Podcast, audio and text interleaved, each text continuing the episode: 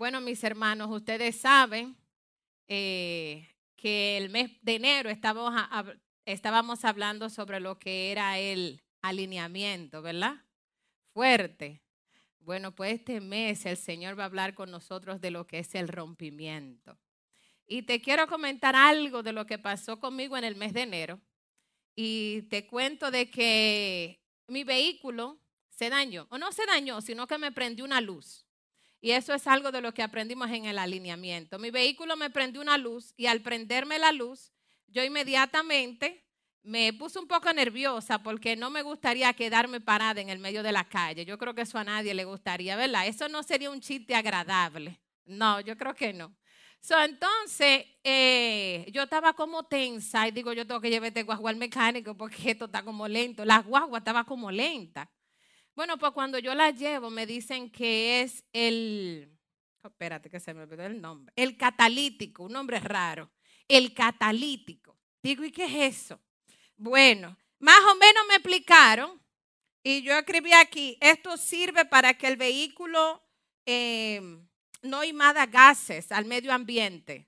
eso lo tienen ahí de hace un tiempo en los vehículos y eso hace que los vehículos no dañen el medio ambiente. Bueno, pues eso hace que el vehículo no funcione correctamente. Eso hace que el vehículo eh, esté como lento.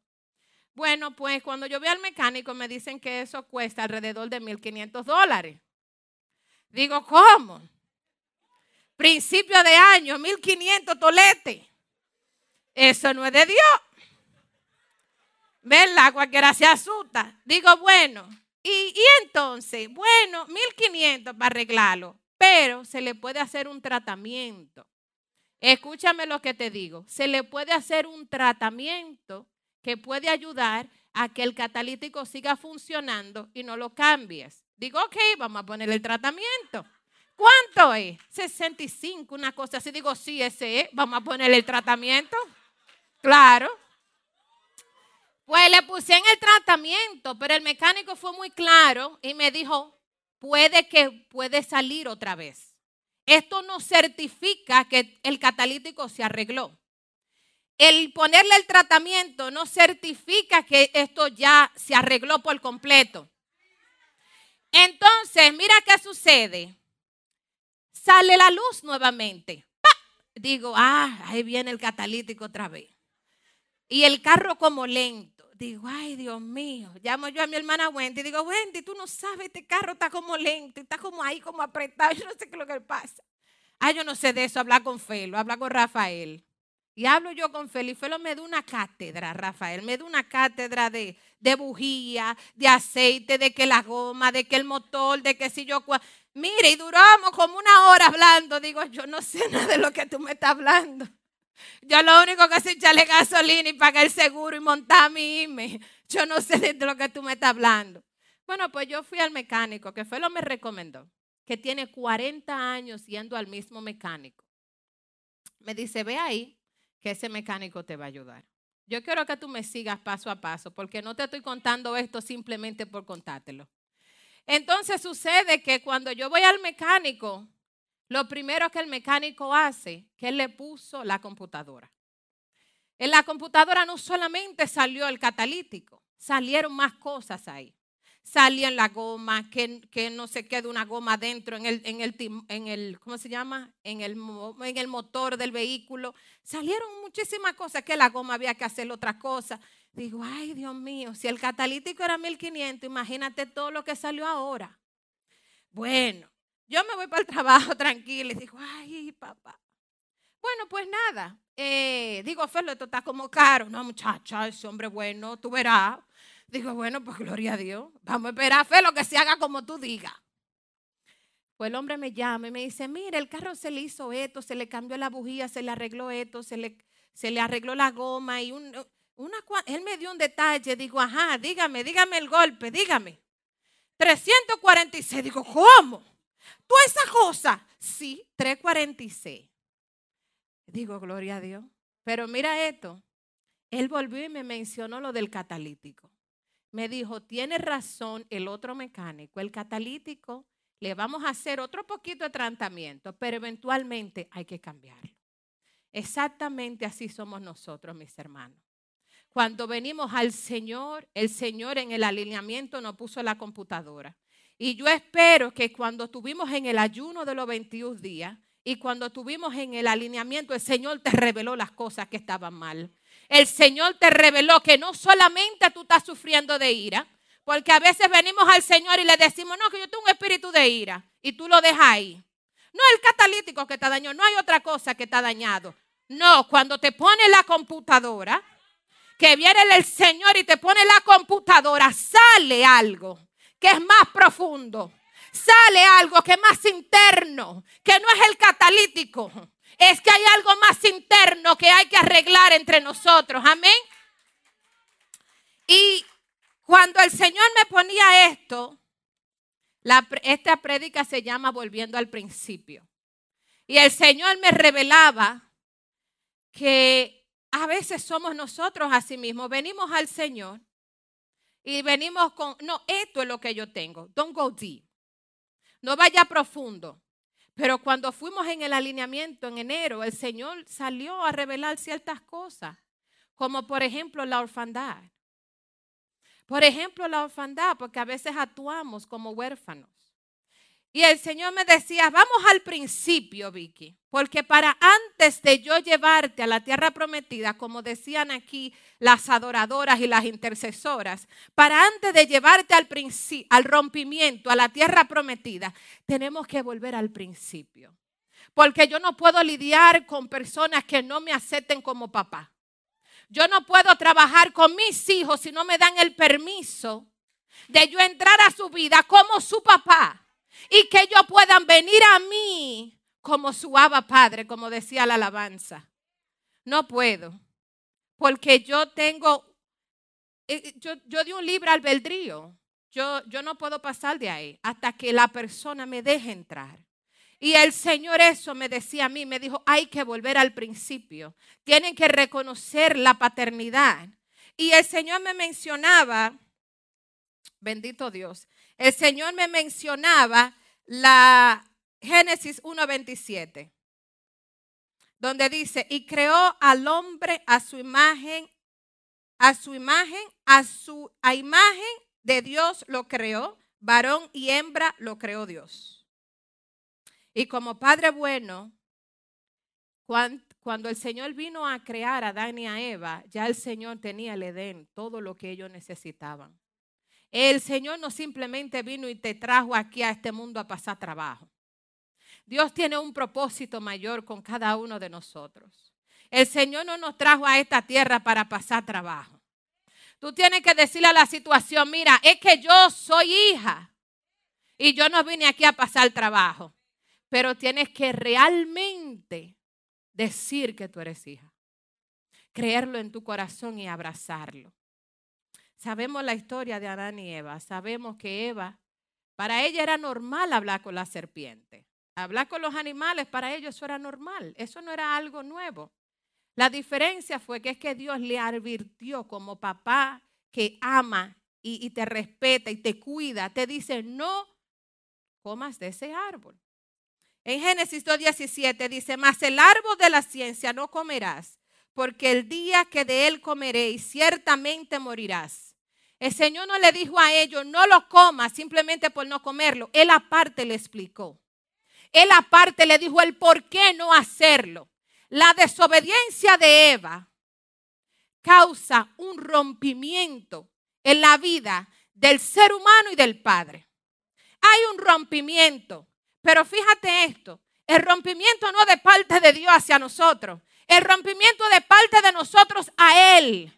Porque eso es lo que trae el pecado. El pecado trae un espíritu de miedo, que eso fue lo primero que le pasó a Adán y a Eva. Se dieron cuenta que estaban desnudos, se escondieron y se fueron porque Dios lo estaba llamando.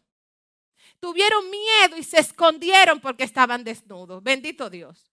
Entonces, por eso es cuando venimos y rompemos esa relación con nuestro papá, automáticamente nos apartamos, nos da temor, nos da vergüenza y no queremos venir ante sus pies.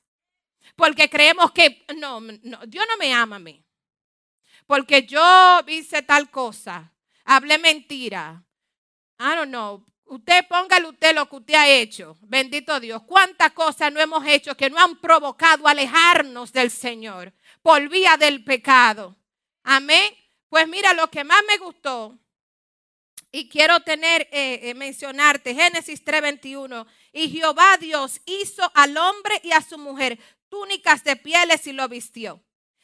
Antes del Señor decirles a ellos que no podían estar en el Edén, ya el Señor sabía y los preparó y los vistió porque iban a salir de la comodidad en la que estaban. Ellos necesitaban ropa. So, el Señor, a pesar de que le dijo que no podían estar en el Edén, no fue necesariamente porque Él estaba enojado. Dios no se enoja, Él no estaba enojado. Lo que pasa es que ellos no pertenecían más a ese lugar, porque ya ellos habían probado el pecado, ya no tenían la inocencia, ya no podían cómo hablar con los animales y tenían que salir de ahí porque ya no pertenecían a ese lugar, simplemente por el temor que había en ellos. Por eso el Señor le dijo, ahora van a ir a la tierra, se van a producir, se van a multiplicar y van a trabajar pero yo voy a seguir con ustedes. En ningún momento Dios lo desamparó. Y lo vemos en como en Caín y Abel, ellos seguían ofrendando a Dios. So, Adán y Eva en todo momento le mencionaron a sus hijos quién era su padre, quién era su creador. Y sabemos la historia que pasó con Adán, con Caín y Abel. Sabemos la historia, sabemos que lo que pasó. Pero todavía ahí el Señor seguía cuidando a Caín. Todavía ahí el Señor seguía cuidando la descendencia de Caín. Todavía ahí el Señor seguía cuidando a Adán y Eva. No había ningún momento en el cual el Señor se separó de ellos. Entonces, ¿por qué tú te separas? Desde que te pasa cualquier cosita o alguien te mira mal o te pellica, ya tú dices, yo no voy para la iglesia. Ya yo no voy a hablar más con mi líder porque mi líder me habló mal. Ya yo no voy a, ya yo no voy automáticamente te apartas de nuestro Padre Celestial. Aleluya. Nosotros decimos muy fácil, Dios es mi Padre y me ama de la boca para afuera. Muy fácil decimos que Dios no ama, pero en realidad dentro de nosotros podemos ver que Él es nuestro Padre. Dentro de nosotros podemos reconocer que de verdad Él es mi papá, que Él es el Todopoderoso y que Él pelea por mí. Y que Él me ama, no importa lo que yo hago, deje de hacer. Voy a tener mi consecuencia, claro. Voy a tener mi consecuencia, pero Él me va a decir, camina y anda. Que largo camino te resta. Yo voy a seguir contigo. Yo no te voy a desamparar en ningún momento. Porque somos imagen, somos creados imagen y semejanza de Él. Él es nuestro Padre y Él nos ama con amor eterno. Él nunca quiere que a sus hijos le pase nada malo. El huérfano tiene varias características. Cuando tú no tienes un papá, tú tienes dos cosas. O una, todo se lo, se lo echa culpa. No, porque yo no hice nada con mi vida porque soy huérfano. No, yo no hice nada, ni fui a la escuela porque yo no tenía quien me cuidara, yo no tenía un papá, yo no tenía una mamá. Eso es una característica que él tiene el huérfano. Otra cosa que tiene el huérfano es todo lo contrario. Voy a robar, voy a matar, voy a hacer lo que sea, porque yo no voy a hacer como el montón. Yo me voy a comer el mundo si tengo que comérmelo. Tiene dos vertientes. Pero en ambas tú andas peleando con tu propia fuerza. En ambas tú andas con una mentalidad de esclavo. En ambas. Cuando tú reconoces que tú eres hija, ya tú entiendes que tu padre pelea por ti. Ya tú entiendes que tú tienes quien pelea tus batallas. Ya tú entiendes a quién es que tú le sirves.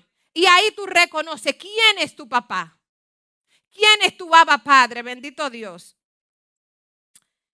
Para hablar de rompimiento, tenemos que volver al principio. El tema de este mes que la iglesia está eh, eh, predicando es el rompimiento. Antes de, entrar a la tierra prometida tenemos que reconocer lo que está mal, entender lo que está dañado y resolverlo. Bendito Dios. Así como el carro, mi guagua la arreglaron, así mismo tenemos que hacer. El rompimiento no es algo fácil. No es algo fácil porque ese mecánico tuvo que sacar muchas piezas y muchas cosas para poner una nueva. Así mismo en nosotros. No es fácil venir a nuestro corazón porque fíjate esto, el mecánico dijo, eh, se le puede poner un tratamiento para que se arregle un poco, pero no se va a solucionar 100%. A veces nosotros venimos al Señor y le decimos, Padre, eh, trata conmigo la ira, pero no trate conmigo la orfandad. O no trate conmigo la falta de perdón porque eso me duele mucho. No, no, no, no, no. Trata conmigo esta área solamente. Y con el Señor nosotros no podemos venir así. Tenemos que reconocer y te va a doler. Pero te digo una cosa, al final vas a ver la gloria, vas a ver los resultados, porque el oro sin fuego no es oro. El fuego, el oro sin fuego no es oro. El alfarero para, para crear una obra hermosa tiene que desbaratote. Te va a doler, ¿verdad que sí? tú vas a tener que coger tu lucha. Tú vas a tener que dejar de hablar con personas que no son las personas que el Señor puso en tu camino. Tú vas a tener que dejar de hacer cosas que tú estás acostumbrado. Adán y Eva estaban muy cómodos en su casa. No tenían necesidad de nada, tenían todos los frutos que querían comer, pero por culpa del pecado ahora ellos tienen que fajarse.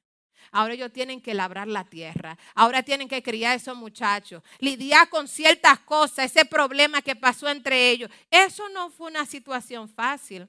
Pero ellos entendían que Dios estaba con ellos. Que su padre no lo había abandonado. Y así nosotros debemos de seguir también caminando y creyendo que nuestro Padre Celestial fue el que nos envió y que nos cuida. Bendito Dios. Dios nunca se ha apartado de ti. Él te ama y la muestra es que tú estás aquí. Esa es la muestra de que tú estás aquí y Él te ama. Y a mis hermanos y amigos que están en el internet, reconozcan de que Dios lo ama. Yo quiero exhortarle que ustedes sepan de que Dios lo ama con amor eterno. Y si usted todavía no ha aceptado del Señor, aleluya. Si todavía usted no ha aceptado a su Padre celestial, Hoy es el momento en el que el Señor le está haciendo el llamado para que usted reconozca que Dios lo ama. Y eso no lo digo yo, eso lo dice su palabra en Juan 15, 5. Dice, yo soy la vid, vosotros los pámpanos. El que permanece en mí y yo en este lleva muchos frutos, porque separados de mí nada podéis hacer.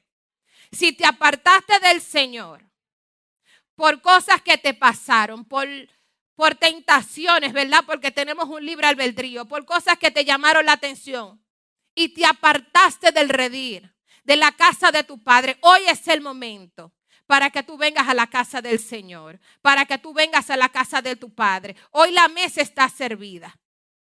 Y para poder nosotros llegar a ese rompimiento, yo tengo que primero reconocer que yo soy hija. Si yo no soy hija, mi papá no me va a dar la tierra prometida porque que entonces no la voy a aprovechar. Voy a estar con una mentalidad de esclavo. Voy a estar enterrando los dones que me den. Y entonces, ¿qué va a pasar? Va a venir otro que sí lo va a usar. Y no va a ser para glorificar a Dios. Entonces nosotros tenemos que cuidar esta tierra que fue la que Dios nos dio. La tierra prometida es esta, mi hermano. Si tú estás esperando otra, déjame explicarte. Siéntese esperarla, porque no va a llegar. Esta es la tierra que Dios te dio. Y aquí es que el Señor te está diciendo que aquí es que Él te va a bendecir. Aquí es que Él te va a dar las cosas que tú necesitas. Pero tú tienes que reconocer que Él es tu papá. Tienes que, reconocer que Él es tu aba, Padre. Bendito Dios. Cuando ya reconocemos y le decimos al Señor, heme aquí, reconozco que nada de ti, nada de nada sin ti puedo hacer. Estamos avanzando y el Señor nos dice, esfuérzate y sé valiente. Y te explico esto. Desde el momento que nosotros estamos decididos en hacer algo, nos vamos a encontrar con una prueba. ¿Verdad que sí? ¿O solo me pasa a mí? Porque el Señor necesita prepararte y capacitarte antes de llevarte al próximo nivel. Y por eso el rompimiento. Porque antes de llevarte al próximo nivel, hay que romper con la, con la ira, hay que romper con el odio, hay que romper con cadenas de raíces de amargura, hay que romper con falta de perdón, hay que romper con el espíritu de orfandad, hay que romper con la depresión. Todas esas cosas y más no nos dejan a nosotros llegar a la tierra prometida. El Señor le dijo a Josué, esfuérzate y sé valiente. Hoy el Señor te dice, esfuérzate y sé valiente. No es con tus fuerzas, es con la del Señor. Hacer las cosas que Dios nos mandó no es simplemente que yo la voy a hacer por hacerla. Porque sola yo no puedo. Y cuando yo reconozco que yo soy hija, yo no voy a hacer las cosas yo sola. Porque ya yo tengo papá. Ya yo no soy huérfana. Ya yo recibí la paternidad por, por parte de mi padre. Ya yo no soy huérfana. Ya yo tengo derecho. Yo tengo autoridad en la boca por culpa de él.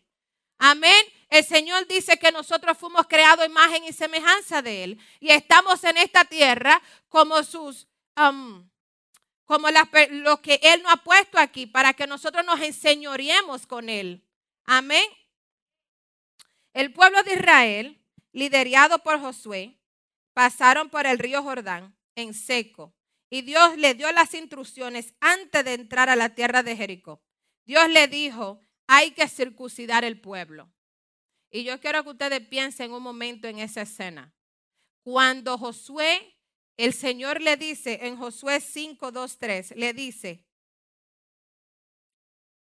en aquel tiempo Jehová dijo a Josué, hazte cuchillos afilados y vuelve a circuncidar la segunda vez a los hijos de Israel. Y Josué se hizo cuchillos afilados y circuncidó a los hijos de Israel en collado de Aralón. Imagínense eso, a sangre fría, sin cursidar a toda esa gente. Eso tiene que ser algo duro. Eso, una cortadita usted se hace, eso le duele. Imagínese usted con cuchillos afilados y empezar a circuncidar a todos esos hombres y a todos esos niños. Porque no podían entrar a la tierra de Jericó, no podían entrar a la tierra quemada de leche y miel con ese precucio. ¿Por qué? Eso. No pueden entrar a la tierra así. Nosotros no podemos entrar a la tierra con las cosas del pasado arrastrándonos. No podemos entrar a la tierra prometida con, con todavía con falta de perdón, con ira, con enojo.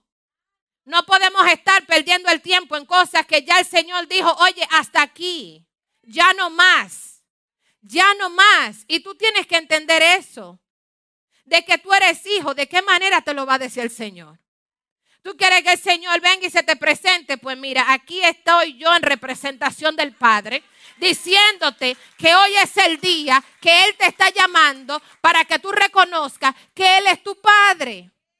Yo no sé la situación que tú tuviste con tu Padre terrenal, pero mi papá que me ama, mi papá que me transformó, mi papá que me dio nombre, que me dio apellido, que me dio herencia, mi Dios que todo lo puede mi papá te está diciendo que Él tiene cosas mayores para ti.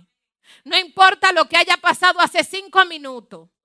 Hoy Él quiere dejarte saber que de aquí tú no te vas igual. Que de aquí si tú lo quieres, aleluya, si tú lo quieres, Él va a venir a tu vida y Él va a abrazarte como tu Padre que es. Deja entrar al Señor hoy en tu corazón como tu Padre. Él te ama con amor eterno. Y Él quiere ayudarte a resolver las situaciones. ¿Tú sabías? Porque cuando el Señor te envía, Él no te da un, manual. Él te, él te manda, ve ya, y después en el camino te lo da. En el camino te da las instrucciones. Si no, pregúntele a Noé, a José, a Josué, a Moisés. Pregúntele. El Señor te dijo, José, que tú ibas a estar en una cisterna, que tú ibas a estar preso, que tú ibas a ser vendido. Pero la bendición que recibió José, la bendición que recibió José, si no pasa por todo ese proceso, no puede llegar al reino. No puede llegar. Porque en el desierto somos capacitados. En el desierto nos pasa, ¿cómo se llama? El cuchillo. Y nos, quitan el, el prepucio. Eso. Gracias, mis hermanos que están en el internet.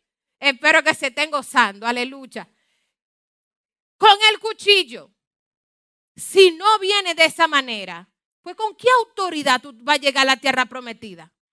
¿Con qué autoridad tú te vas a parar y vas a decir, no, porque Dios me mandó? ¿Cómo que Dios te mandó? Pues tú no eres hija. Tú todavía tú estás lidiando con que papi me dejó, mami me dejó, tú no sabes lo que me hizo mi papá, tú no sabes lo que me hizo mi mamá, tú no sabes lo que me hizo mi hermana, tú no sabes, tú no sabes. A todos no ha pasado cosa.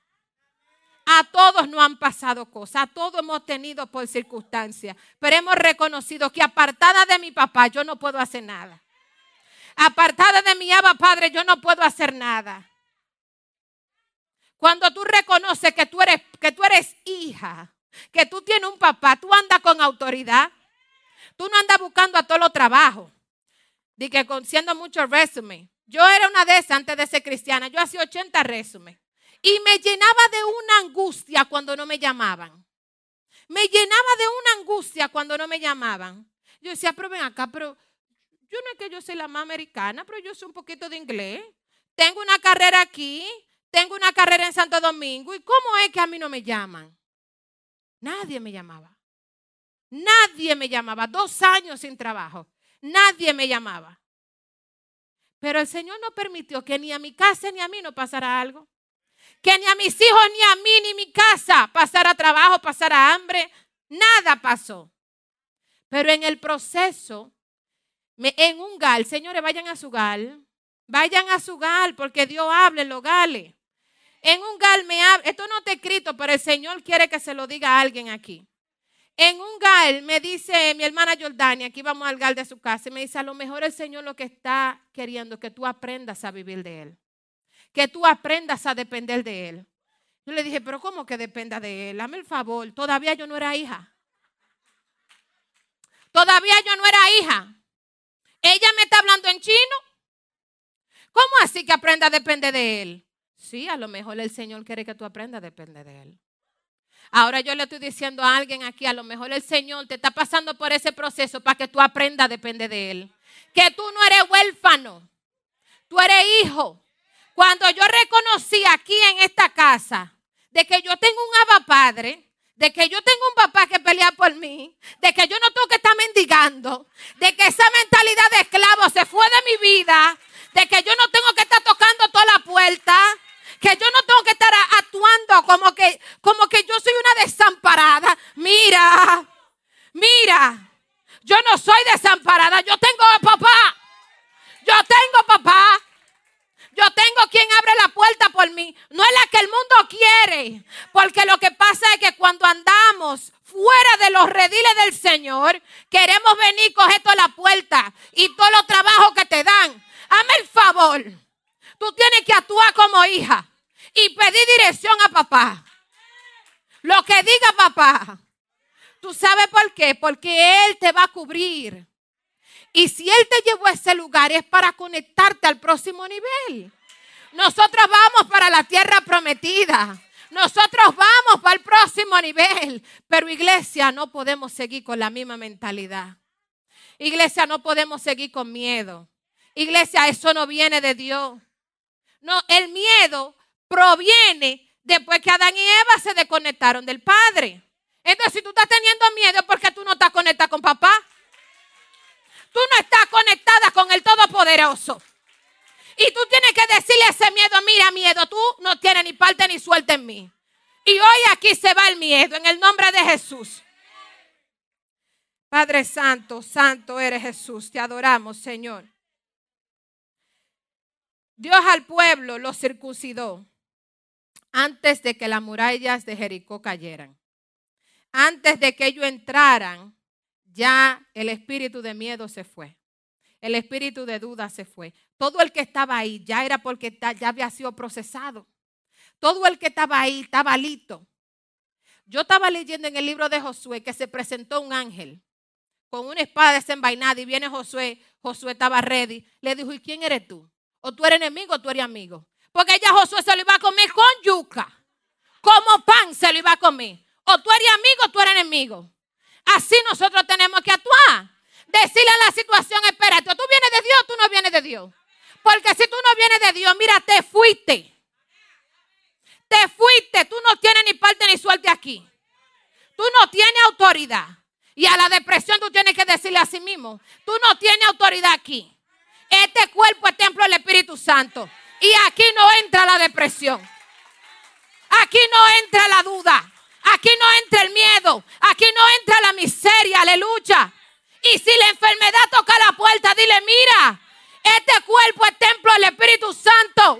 Y aquí no cabe enfermedad. Yo tengo el ADN de Cristo. Pero tú tienes que usar la boca en poder, como hija, en autoridad. Si no, otras personas se van a quedar con la tierra. Oye, tenemos que entender esto, que si tú y yo no nos ponemos la pila, hay otro allá que sí lo van a seguir haciendo. Y no le van a dar la gloria a Dios. Le van a dar la, la, gloria a los Baales. Y Dios no quiere eso. Dios quiere que le demos la gloria a Él. Porque esta tierra la creó Él. Él es el Dios que creó los cielos y la tierra. Él fue que lo creó. Y la gloria es para el Todopoderoso. Aleluya.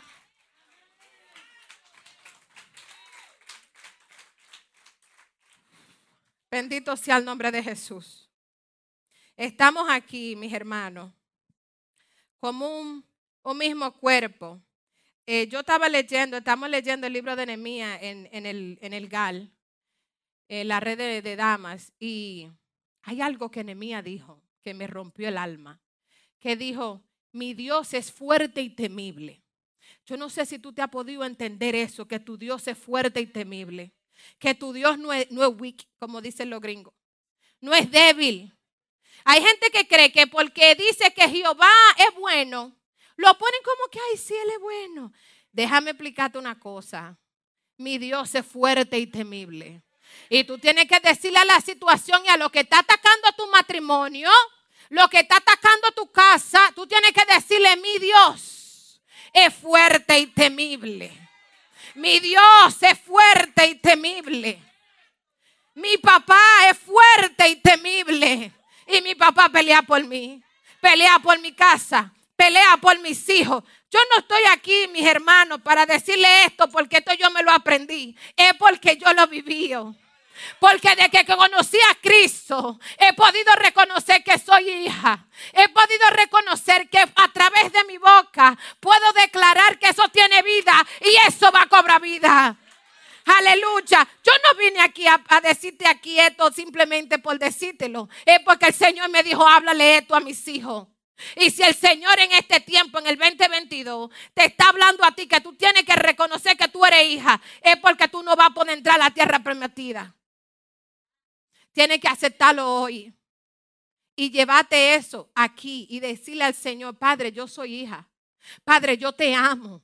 Padre, perdóname si te he fallado, pero yo te amo con amor eterno. Padre, gracias por lo que tú has hecho conmigo. Padre, gracias porque me cuidaste del COVID. Padre, gracias porque tú has suplido mi casa. Padre, gracias porque tú le has dado a mi familia. Padre, gracias porque has cuidado a mis hijos. Tú tienes que darle la gloria a Dios, porque tú has cuidado a mi matrimonio, porque tú has cuidado a mis padres. Oye, tú tienes que adorar a Dios.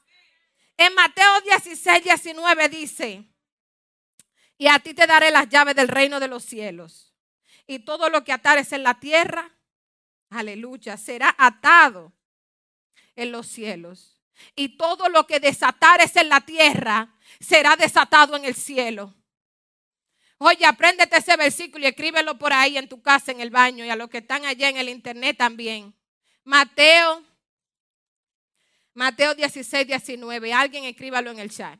Déjame decirle, mi hermano, que si yo reconozco que lo que yo ato aquí será atado allá. Y lo que yo desate aquí será desatado allá. Y en esta hora nos paramos en la brecha a desatar bendición en esta casa. A desatar bendición, sanidad, que la depresión se va, que el miedo se va, que se va la miseria, que viene, aleluya, el espíritu de orfandad en el nombre de Jesús. Que se va en el nombre de Jesús. Y dígale usted lo que usted está pasando en su corazón ahora mismo. Y dígale fuera de mi vida, fuera de mi casa, fuera de mis hijos, aleluya. Porque tú no tienes ni parte ni suerte aquí. Declara abundancia sobre tu vida. Porque tu Dios es el Todopoderoso. Él creó los cielos y la tierra. Él no es cualquier cosa. Él no es cualquier cosa. Aleluya. Josué 5.9 dice, y Jehová dijo a Josué, hoy he quitado de vosotros el aprobio de Egipto. Lo dije bien. en la propia de Egipto, por lo cual el nombre de aquel lugar fue llamado Gilgal hasta hoy. Y yo me puse a investigar qué significa esa palabra, iglesia. Y es, esa palabra es hermosa. Y yo declaro eso aquí en esta casa. Y no solo aquí, sino en tu casa y en tu territorio. Y Gilgal simboliza el comienzo para Israel, donde Jehová quitó la vergüenza de la esclavitud. Es el lugar donde nuevo comienzo. Este es el año de nuevo comienzo. Este es el tiempo que Dios ha preparado para nosotros, iglesia. Este es el tiempo que Dios ha diseñado. Pero tú no te puedes ir de este lugar y a los que están en el, en el internet también.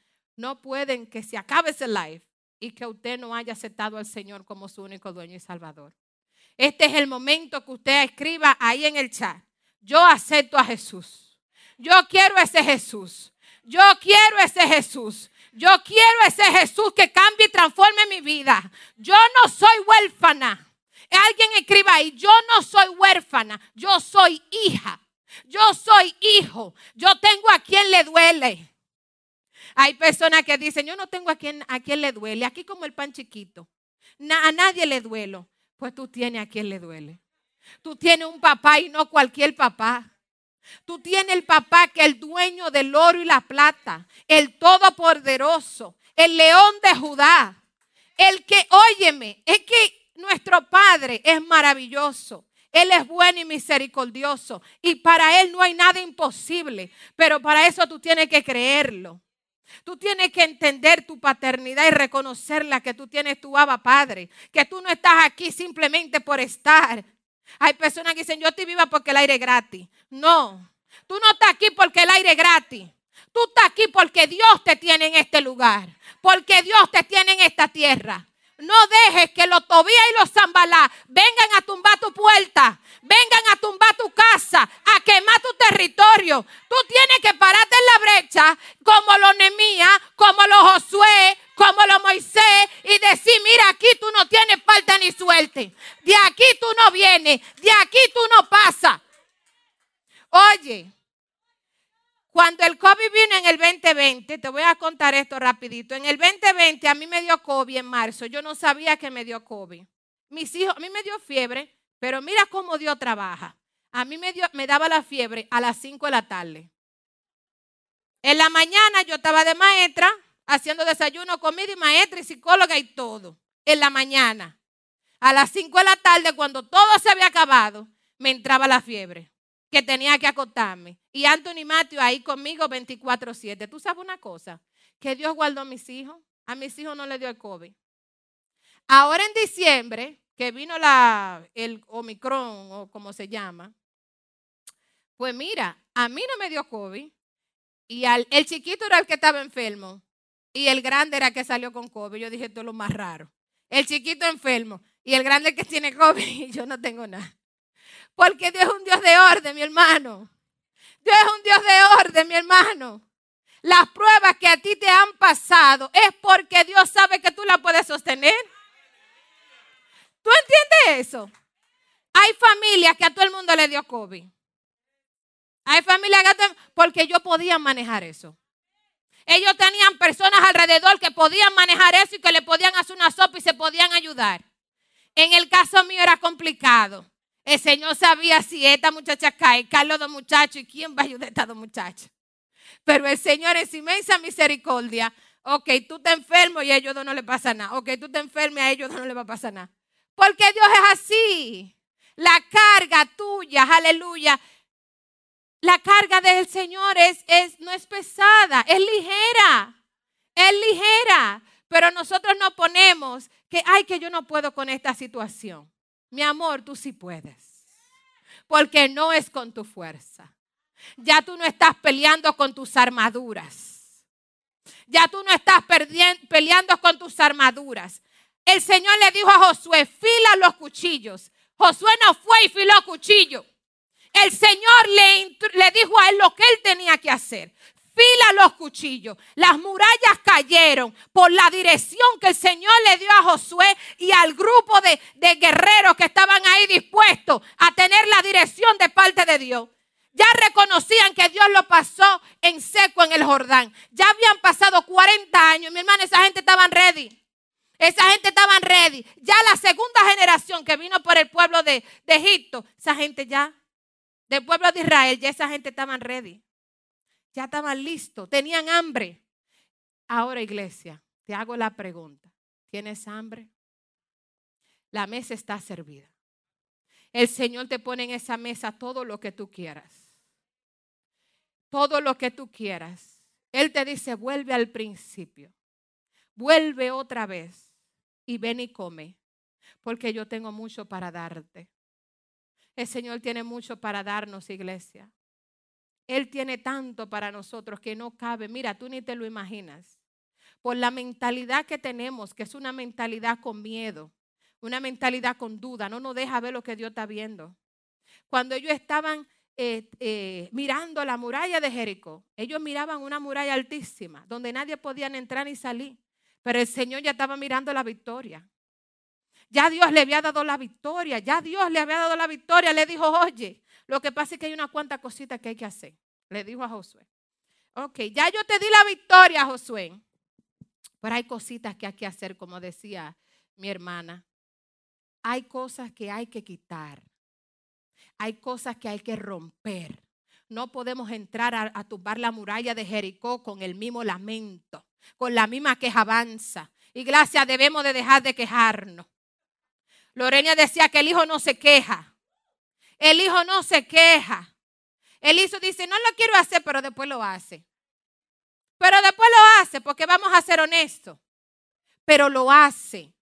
Vamos a dejar de quejarnos. Vamos a dejar de perder el tiempo, iglesia. Este es nuestro año. El Señor ha preparado cosas maravillosas para nosotros. Cuando ustedes estaban adorando la alabanza de la, de la lluvia, yo sentía como el Señor rojo caía agua, como un rocío de la grama Tú sabes que cuando la grama está seca y viene el agua y cae el rocío, aleluya. Así el Señor estaba haciendo en esta casa, trayendo el rocío, trayendo el agua, trayendo la sanidad, trayendo la libertad financiera, las estrategias. Así estaba haciendo el Señor.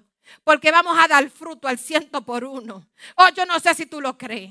Pero el Señor va a dar los frutos en esta casa al ciento por uno. Para los que estén dispuestos a pararse en la fila siete días a adorar. Los que estén dispuestos a pararse siete días a adorar. Esos son los que van a ver la muralla caerse en el nombre de Jesús. Declarando, aleluya, que todos los que están en la línea en esta hora, si usted, caballero, caballera, mi hermano que me escucha, déjeme decirle que hoy es el día que el Señor ha preparado para usted. Hoy es el día que el Señor le está diciendo a usted, ven a mi casa, ven a mi casa de donde yo te creé. Tú fuiste creada la imagen y semejanza de Cristo. Tú no eres huérfano, tú no eres huérfana. Tú tienes un papá que te ama con amor eterno y te ama tanto que envió a su único hijo a morir por ti en la cruz. Así que no pierdas el tiempo y escribe en ese chat que tú quieres ser Jesús. En el nombre de Jesús. Gracias, Padre. Señor, bendice a cada persona, Señor, que esté en la línea, que esté en la plataforma. Mi hermano, si me puede poner la, alabanza. Gracias, Padre, por cada persona que esté en la línea, que esté en la plataforma en este día. Padre, guarda su casa, guarda su familia, Señor. Y que esta palabra, Padre, germine en cada uno de ellos. Que reconozcan, Padre, que su Dios no es débil, que su Dios no es weak, que su Dios es bueno, maravilloso. Oh, Padre, gracias por cada uno de ellos. Y lo bendecimos, Señor, en tu nombre grandemente. Amén y amén.